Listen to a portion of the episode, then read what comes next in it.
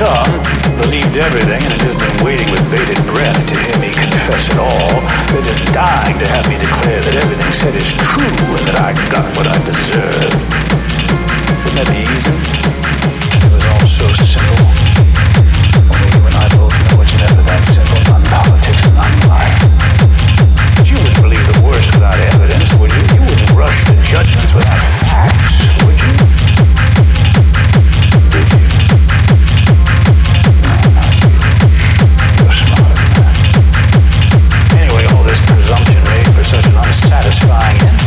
To think it could have been such a memorable send-off.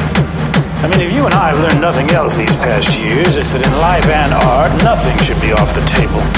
We weren't afraid, not of what we said, and not of what we did, and we're still not afraid.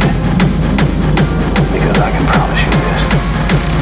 If I didn't pay the price for the things we both know I did do, I'm certainly not going to pay the price for the things I didn't do.